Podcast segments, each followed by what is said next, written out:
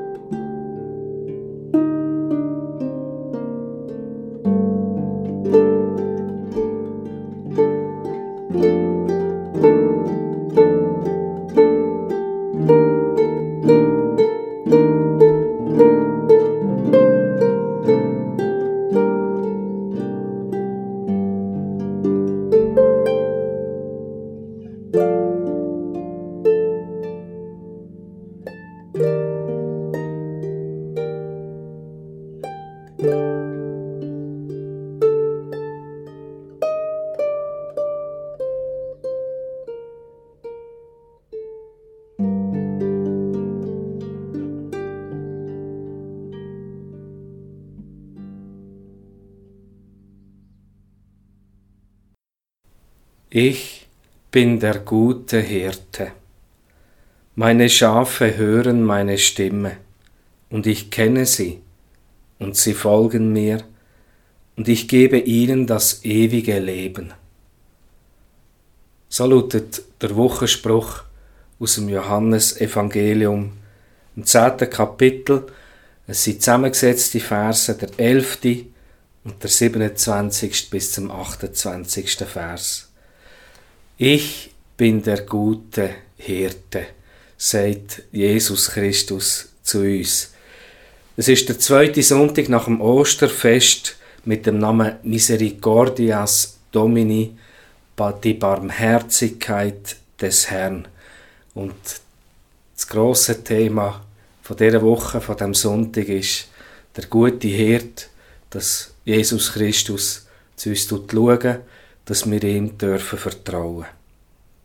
Der Ablauf, wir wollen ein Gebet sprechen, ich darf wieder predigen über Philipperbrief im zweiten Kapitel, die Verse 12 bis 18. Und dann hören wir der Wochenpsalm 23 als Lied. Wir wollen Fürbitte halten und zu unser Vater beten. Wir hören ein paar Mitteilungen und dann wollen wir noch um den Segen von Gott bitten. Am Anfang haben wir Christel Pescha gehört mit der Harfe. Beatrice Stark wird für uns das Monatslied singen. Vom Dominik Hennig an der Orgel wird das Ausgangsspiel sein. Wir wollen beten.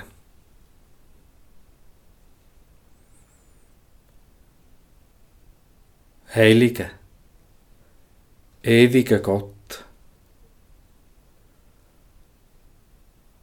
Du bist der, wo uns zu einer Gemeinde macht, wo uns zu einer Gemeinde versammelt. Du weißt, wo wir gerade jetzt sind, wenn wir das hören oder schauen. Durchdring uns mit dem Band von deiner Liebe. Verbinde uns mit deinem Heiligen Geist Du weisst, was wir brauchen und nötig haben. Du, Christus, hast aus zwei Fischen und fünf Brot viele tausend Menschen ernährt. Und so kannst auch du jetzt uns geben, was wir nötig haben. Wir strecken dir unsere Hand her und bitte dich, du uns erfüllen. Bin mit den Menschen, die uns am Herz liegen. Bist du der Hirt von unserer Gemeinde. Dir vertrauen wir. Amen. Der Text, den ich darüber predigen steht im Philipperbrief, im zweiten Kapitel. Wir haben uns am Karfreitag mit dem Christus-Hymnus aus dem Philipperbrief beschäftigt. Ich werde jetzt die Versen auslegen, die nach dem berühmten Christus-Hymnus kommen. Ich lese im Philipperbrief im zweiten Kapitel die Verse 12 bis und mit 18. Darum, meine Geliebten, ihr wart ja schon immer gehorsam, nicht nur als ich bei euch war, sondern jetzt erst recht, da ich nicht bei euch bin. Wirkt nun weiterhin mit Furcht und Zittern auf eure eigene Rettung hin. Denn Gott ist es, der in euch das Wollen und das Vollbringen bewirkt, zu seinem eigenen Wohlgefallen. Tut alles ohne Murren und Bedenken, damit ihr untadelig und rein seid, Kinder Gottes ohne Makel, mitten unter einem verkehrten und verdrehten Geschlecht, unter dem ihr leuchtet als Lichter in der Welt. Denn ihr haltet am Wort des Lebens fest, mir zum Ruhm am Tag Christi, weil ich dann nicht umsonst gelaufen bin und nicht umsonst gearbeitet habe. Sollte ich aber mein Leben hingeben müssen beim Opferdienst für euren Glauben, so freue ich mich und ich freue mich mit euch allen. Ebenso sollt auch ihr euch freuen. Freut euch mit mir. Immer Ende August jedes Jahr findet das grösste Römerfest von der Schweiz statt in August im Kanton Basel-Land. Und zu diesem Fest strömen etwa 20.000 Besucher. Ich gehöre mit meiner Familie jeweils auch dazu. Das Auge kann sich dort kaum satt sehen. All die vielen römischen Gewänder und Kleider, viele der Besucher kommen selber als eine römische Figur verkleidet. Und all die Gerüchte, die römischen Gerichte, die man degustieren kann, der Beerewein, den man probieren kann. Man kann richtig eintauchen in die Geschichte vom antiken Rom. Und es ist ja auch die Zeit, wo die Schriften vom Neuen Testament entstanden sind. Wo der Paulus den Philipperbrief geschrieben hat an die Gemeinde in Philippi. Philippi ist eine römische Kolonie, Dort hat es sehr ähnlich geschmeckt und auch ausgesehen, wie man an diesem Römerfest eben erleben kann. In Philippi hat es auch eine Markthalle gehabt. Es war an einer grossen Handelsstraße, die Via Ignatia. Was man da alles gesehen und geschmeckt hat und gehört hat, was da gehandelt worden ist an exotischen Gewürzen und Tier und Sachen, Philippi hat auch ein Theater, ein Gymnasium, eben so eine richtige römische Kolonie.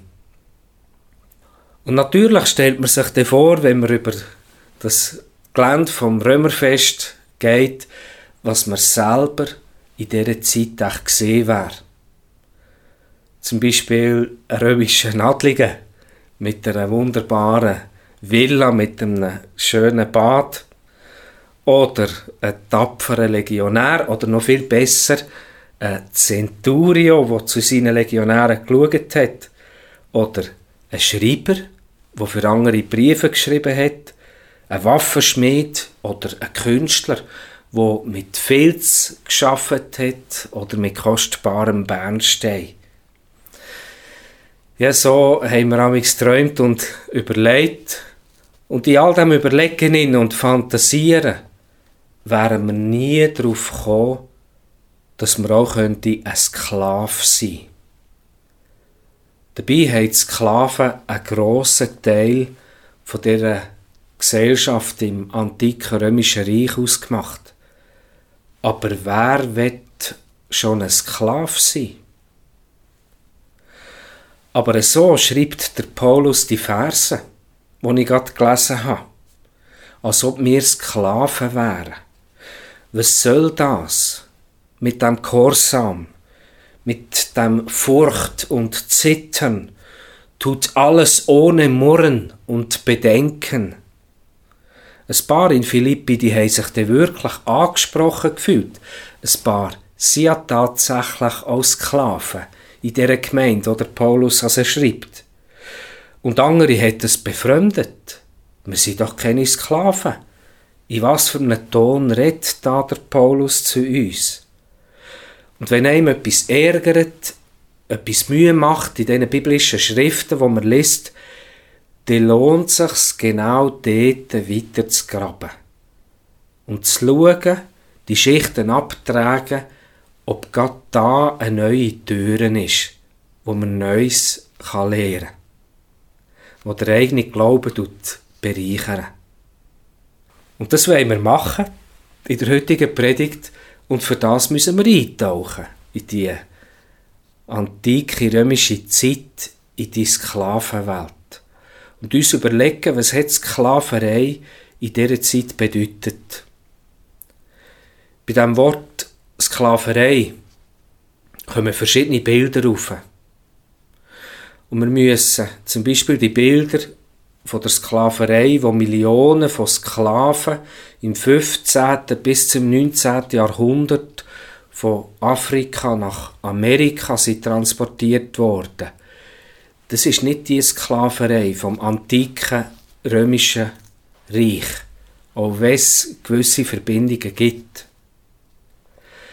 Und dann auch im Mittelalter, der Martin Luther hat das Wort, wo da für Sklav verwendet wird, mit Knecht und mit Magd übersetzt. Und das hat in seine Zeit hineingepasst. Die Menschen haben gewusst, was ein Knecht und was ein Magd ist.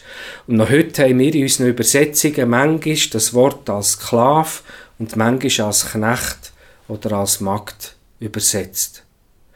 Aber wie kann man es denn in die heutige Zeit übertragen?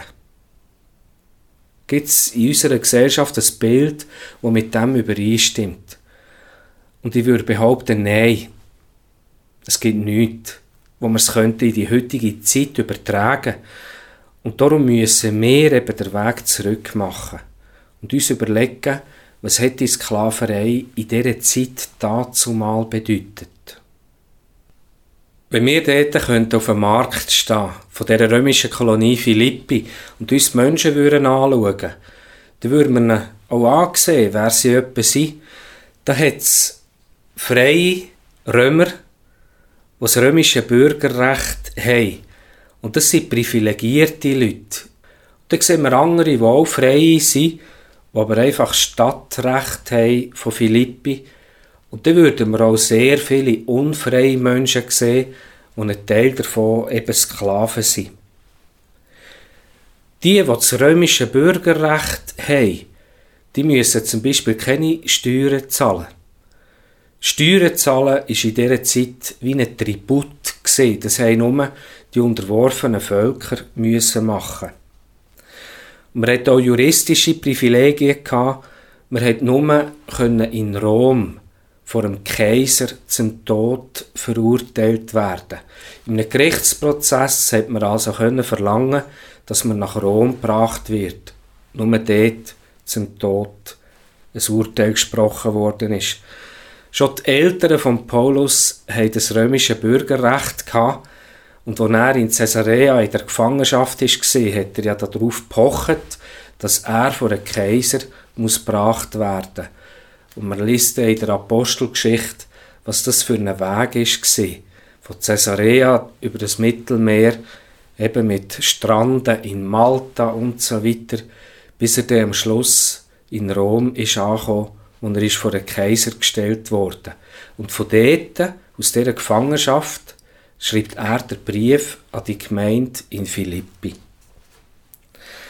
Also der Paulus hat hohe Privilegien gehabt, für einen in dieser Zeit.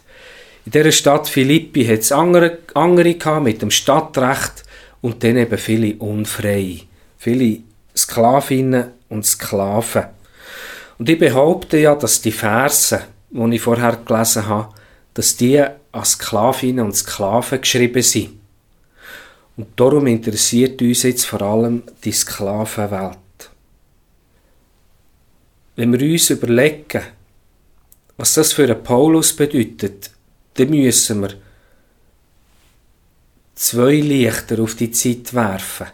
Das eine ist, wir müssen den Paulus als ein Bürger vom Römischen Reich anschauen, mit seinem Bürgerrecht von Rom. Und das andere ist, der Paulus war ein Pharisäer, er hat zu der jüdischen studierten Elite gehört und auch Sklaverei hat im Zusammenhang mit dem jüdischen Volk eine besondere Bedeutung. Aber zuerst also der Paulus als römischer Bürger. Die antike Gesellschaft in dieser Zeit, die ist ohne Sklavinnen und Sklaven undenkbar gewesen. Es hat Sklaven gegeben in unzähligen Formen. Am schlechtesten haben es wahrscheinlich die gehabt, die in den Bergwerken arbeiten. Das hat der sichere Tod bedeutet. Die sind wirklich körperlich ausgebeutet worden, so wie wir es aus den Bildern von Amerika kennen.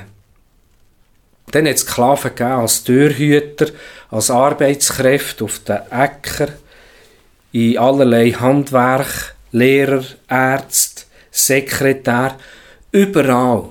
In allen verschiedenen Aufgaben sind Sklavinnen und Sklaven beschäftigt gesehen und sie haben auch nach dem Wert, den sie für ihren Besitzer, für die Besitzerin hatten, unterschiedlich gut gelebt.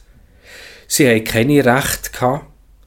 Sie sind als Sache angeschaut worden und sie so auch wie Waren gehandelt worden. Sie haben aber unterschiedliche Aufgaben gehabt und haben sich je nach Aufgabe dann auch verschieden frei können bewegen. Man hat als Sklavin, Sklav bis zur Vertrauten von einer Herrin oder von einem Herr können werden und so einen grossen Wert bekommen. Das Schicksal von einem Sklav ist also auch sehr vom eigenen Herr abhängig gewesen. In den Briefen vom Neuen Testament wird ich euch vor allem aufmerksam machen auf den Philemon-Brief. Dort kommt dem die Sklaverei entgegen. Der Paulus tut einen entlaufenen Sklav, der geflüchtet ist, der Onesimus, an seinen christlichen Besitzer, der Philemon, zurückschicken mit einer ganz speziellen Bitte. Du musst einmal den Brief lesen mit dem Wissen im Hinterkopf, der Paulus schickt da den Brief mit dem entlaufenen Sklav an sein christliche Herr zurück. Allgemein kann man über diese Zeit also sagen, es hat sehr unterschiedliche Schicksale gegeben in dieser Sklaverei. Allgemein hat sicher gegolten eine grosse Abhängigkeit von seiner Herrin, von seinem Herr, aber je nach Aufgabe hat es auch ein ganz enges, ein vertrautes Verhältnis mit viel Verantwortung können bedeuten. Und wenn man die Verse liest, dann behaupte ich also, die aus dem Philipperbrief, dass die den Hintergrund haben. Wenn man da hört, man soll gehorsam sein, ein Gehorsam ohne Murren, es bedeutet eben auch, dass man jemandem gehört und wenn man zu Gott gehört, wie ich jetzt auslegen will, dass man durch das auch privilegiert ist und durch das, wie der Paulus schreibt, eben auch leuchtet und raussticht in dieser Welt. Da gibt es aber noch einen zweiten Aspekt. Der Paulus ist nicht nur ein Bürger vom römischen Reich mit grossen Recht, nein, sondern er ist auch eben ein studierten, ausgebildeten Pharisäer. Und für das jüdische Volk hat die Sklaverei eine ganz besondere Bedeutung. Gott ist der, wo sein Volk aus der Sklaverei in Ägypten herausgeführt hat. Und wenn man durch die Schriften vom Alten Testament durchgeht, dann ist das etwas, was ihm immer wieder begegnet. Immer wieder wird das betont, ich bin der, der euch aus der Sklaverei herausgeführt hat. Und bei ganz wichtigsten, wichtigen Texten, wie zum Beispiel der Zehn Gebote, werden die eben so eingeleitet, ich habe euch aus dem Sklavenhaus Ägypten herausgeführt. Und das wird auch sagen, dass wer die Gebot bricht und nicht auf sich nimmt, dass der sich eben in eine Sklaverei wieder zurückführen tut. Und besonders deutlich wird das beim Ruhetagsgebot. Wer denkt, er könne das nicht einhalten und das eben bricht und nicht einen Ruhetag haltet, ja, dort wird es ganz sichtbar, dass sich jemand wieder in die Sklaverei zurückgeführt hat. Es gibt einen anderen sehr wichtigen Text für das jüdische Volk, das ist Schma Israel, Höre Israel, wo sie täglich täglich auch mehrmals beten und auch dort kommt das vor. Das jüdische Volk tut sich also noch heute jeden Tag daran erinnern, dass ihr Gott der ist, der sie aus der Sklaverei herausgeführt hat. Dann ist es auch so, dass sich grosse biblische Figuren als Sklav von Gott bezeichnen. Und zu denen gehört zum Beispiel der Mose, der Abraham, der Isaac, der Jakob oder David und auch beim Jesaja haben wir den Gottesknecht, eben der Martin Luther, hat es prägt, das Wort eben mit Knecht zu übersetzen. Es bedeutet eben auch Sklav. In unserem Philipperbrief, wenn wir den durchlesen, tun, auch da spielt eben Sklav sein eine wichtige Rolle. Wenn der ganz am Anfang von dem Philipperbrief blättert, dann sieht er schon im dritten Wort, kommt der Begriff Sklav vor. Und zwar tut der Paulus sich und der Timotheus als Sklaven Christi bezeichnen. Und auch wenn man den berühmten Christus-Hymnus liest, sieht man auch dort, dass der Paulus schreibt, und das ist sein Vorbild, dass Christus das Dasein von einem Sklav auf sich genommen hat und wirklich in die tiefsten Tiefen vom Sklavendasein oben abgestiegen ist. Ja, so schenkt eben vieles mit, wenn der Paulus von sich als Sklav reden tut und eben auch mit der Gemeinde in Philippi so redet. Einerseits die ganz persönliche Geschichte vom jüdischen Volk mit Gott, wo er aus der Sklaverei herausgeführt hat. Aber andererseits ist die Sklaverei in dieser römischen Zeit auch etwas ganz Selbstverständliches gewesen. Und der Paulus nimmt das und tut kreativ jetzt damit umgehen. Wenn also der Paulus, wo alle römischen Rechte und Pflichten besitzt, wo man in dieser Zeit haben kann, juristische, finanzielle Privilegien. Wenn also er von sich als einem Sklav schreibt, dann fangen alle in Philippi an zuhören. Weil das irritiert. Einerseits sitzen da in dieser Gemeinde in Philippi Sklaven und die hören das und merken, aha, ich bin auch mitgemeint. Ich habe einen Gott, wo ich auch von ihm abhängig bin. Ich gehöre also zuerst und zuletzt Gott und nur auf die Zeit einer Herrin oder einem Herr. Der Paulus schreibt mir zwar, als ob ich ein Sklave bin, aber gleichzeitig nennt er mich einen Geliebten und er bezeichnet mich als Licht. So hat es in den Ohren getönt von denen, die tatsächlich in der Sklaverei haben Und die, die frei gesehen in dieser Gemeinde in Philippi, die hat es natürlich irritiert und sie haben genau zugelassen. Der Paulus wett also etwas ganz Bestimmtes von mir und auch von sich, nämlich dass mir meine Abhängigkeit von Gott bewusst wird. Und dass ich einen Gott habe, ich bin nicht einfach frei, sondern ich habe einen Gott, und ich Rechenschaft schulde. Stolz und Hochmut oder auch eine vermeintliche Unabhängigkeit kann ihm schnell in den Kopf steigen. Und es kann etwas mit dem eigenen Herz machen.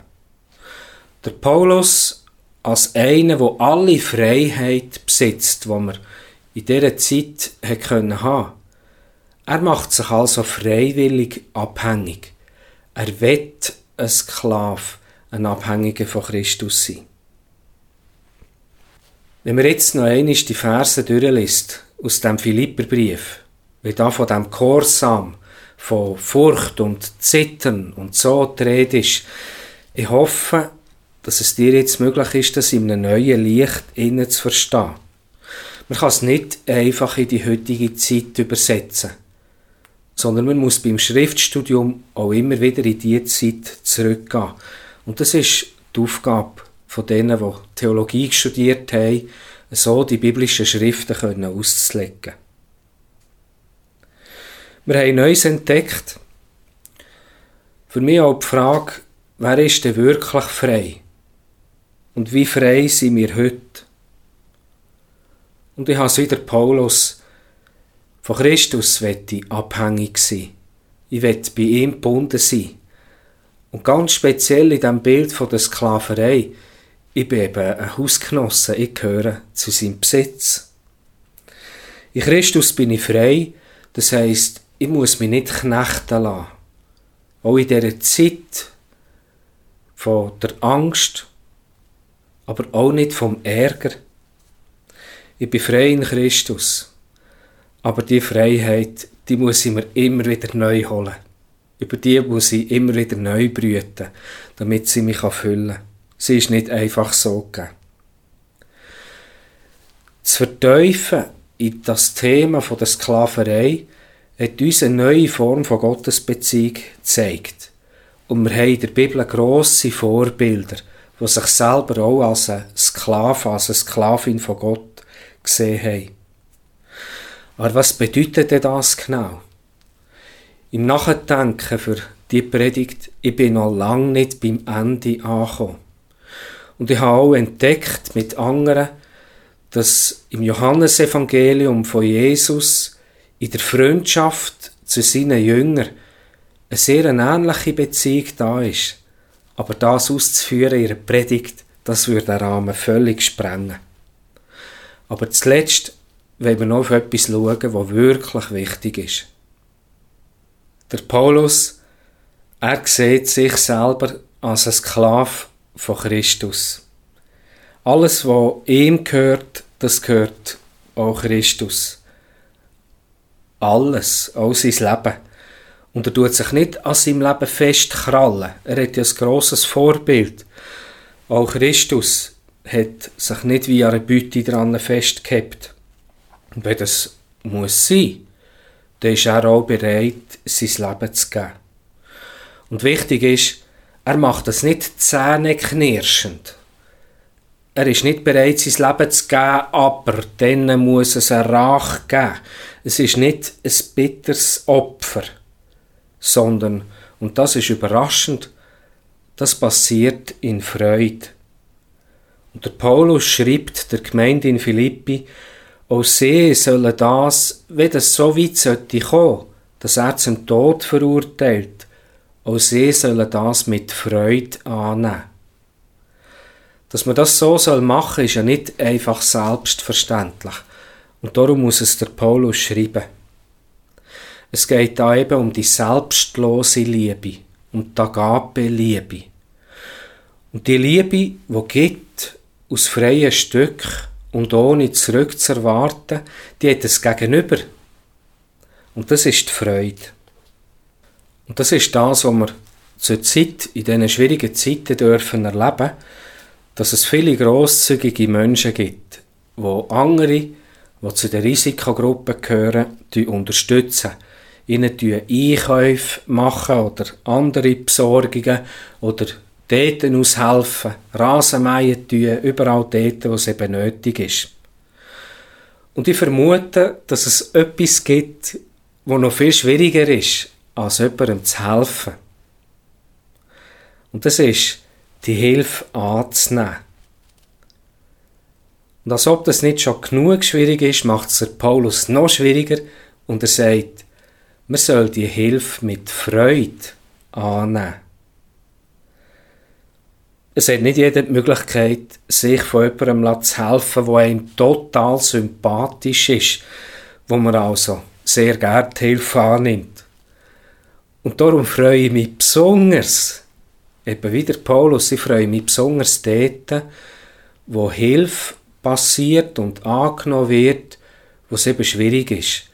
Wo in einem Block, wo wir miteinander keinen guten Umgang hatten vorher.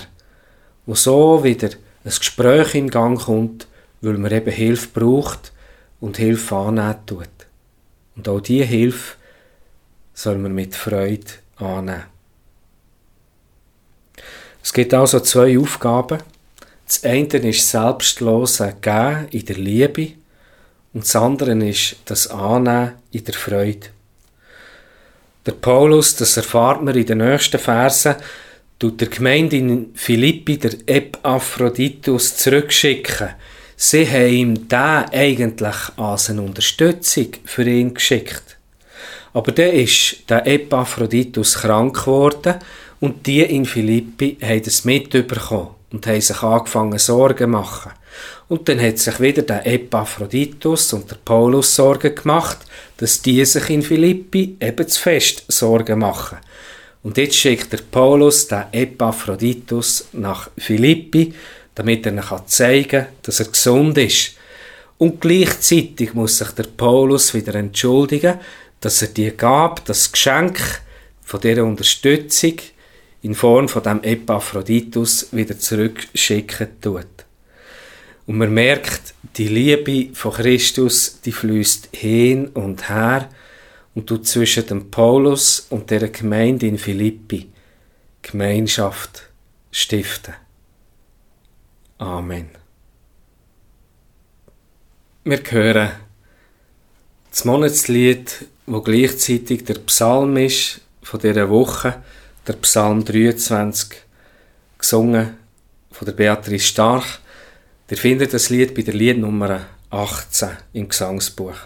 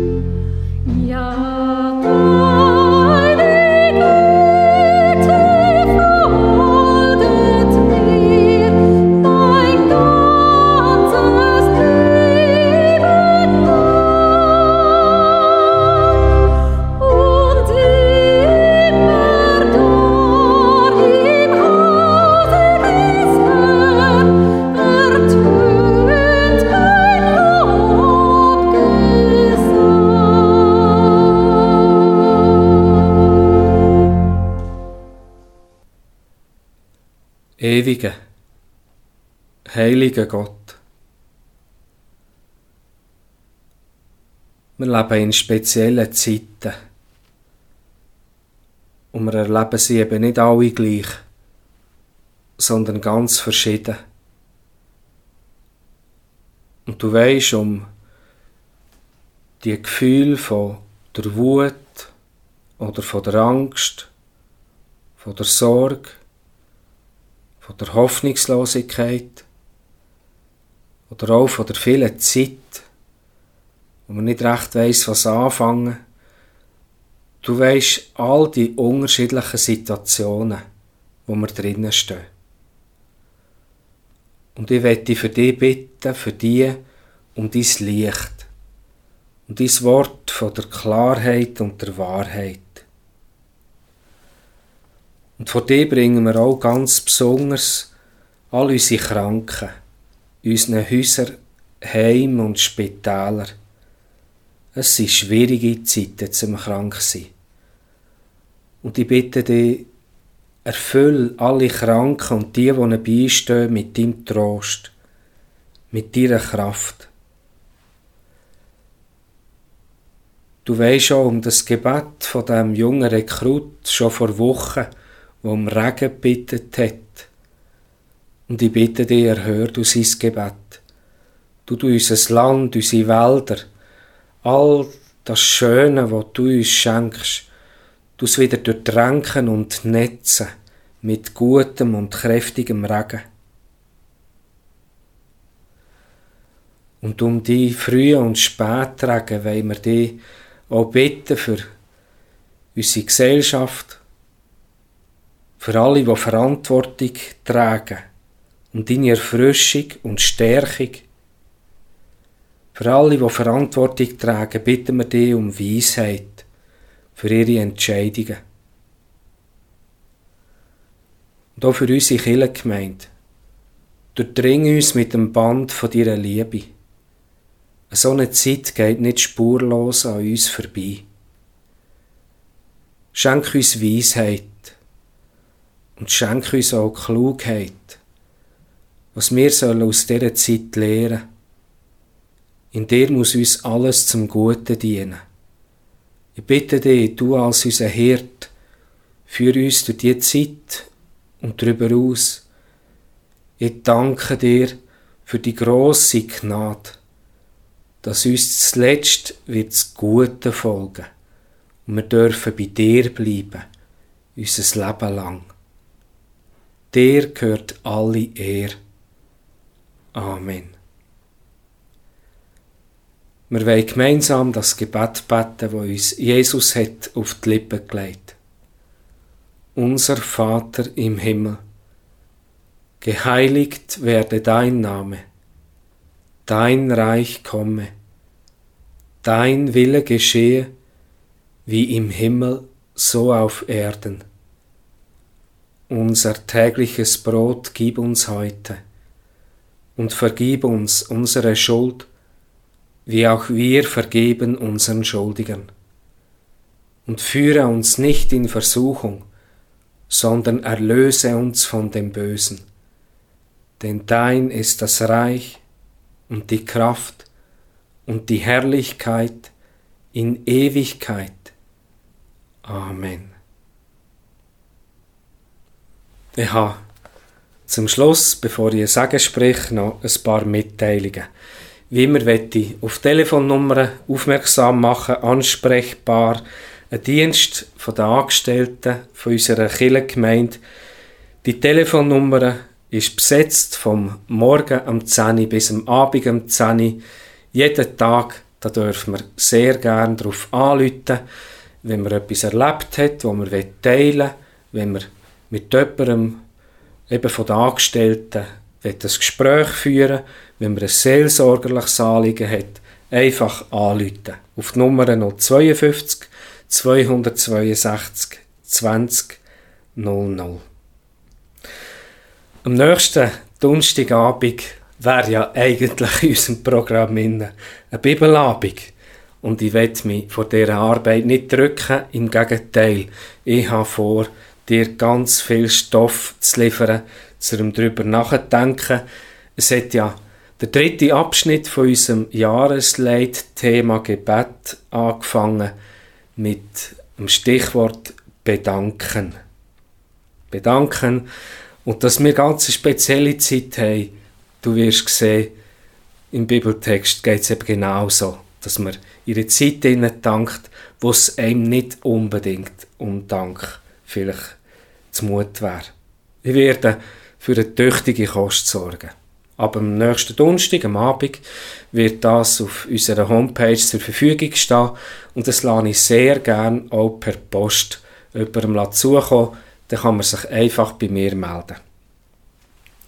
Wir wollen mit der Kollekte halten, wie der Paulus an die Gemeinde in Korinth geschrieben hat, wir wollen Sonntag für Sonntag etwas zurücklegen und in diesen Gottesdiensten, in den ersten Beten, wo wir dann wieder zusammenkommen, wollen wir das zusammenlegen und dann müssen wir uns noch Gedanken machen mit der Kirchenpflege, wie wir das Geld aufteilen wollen.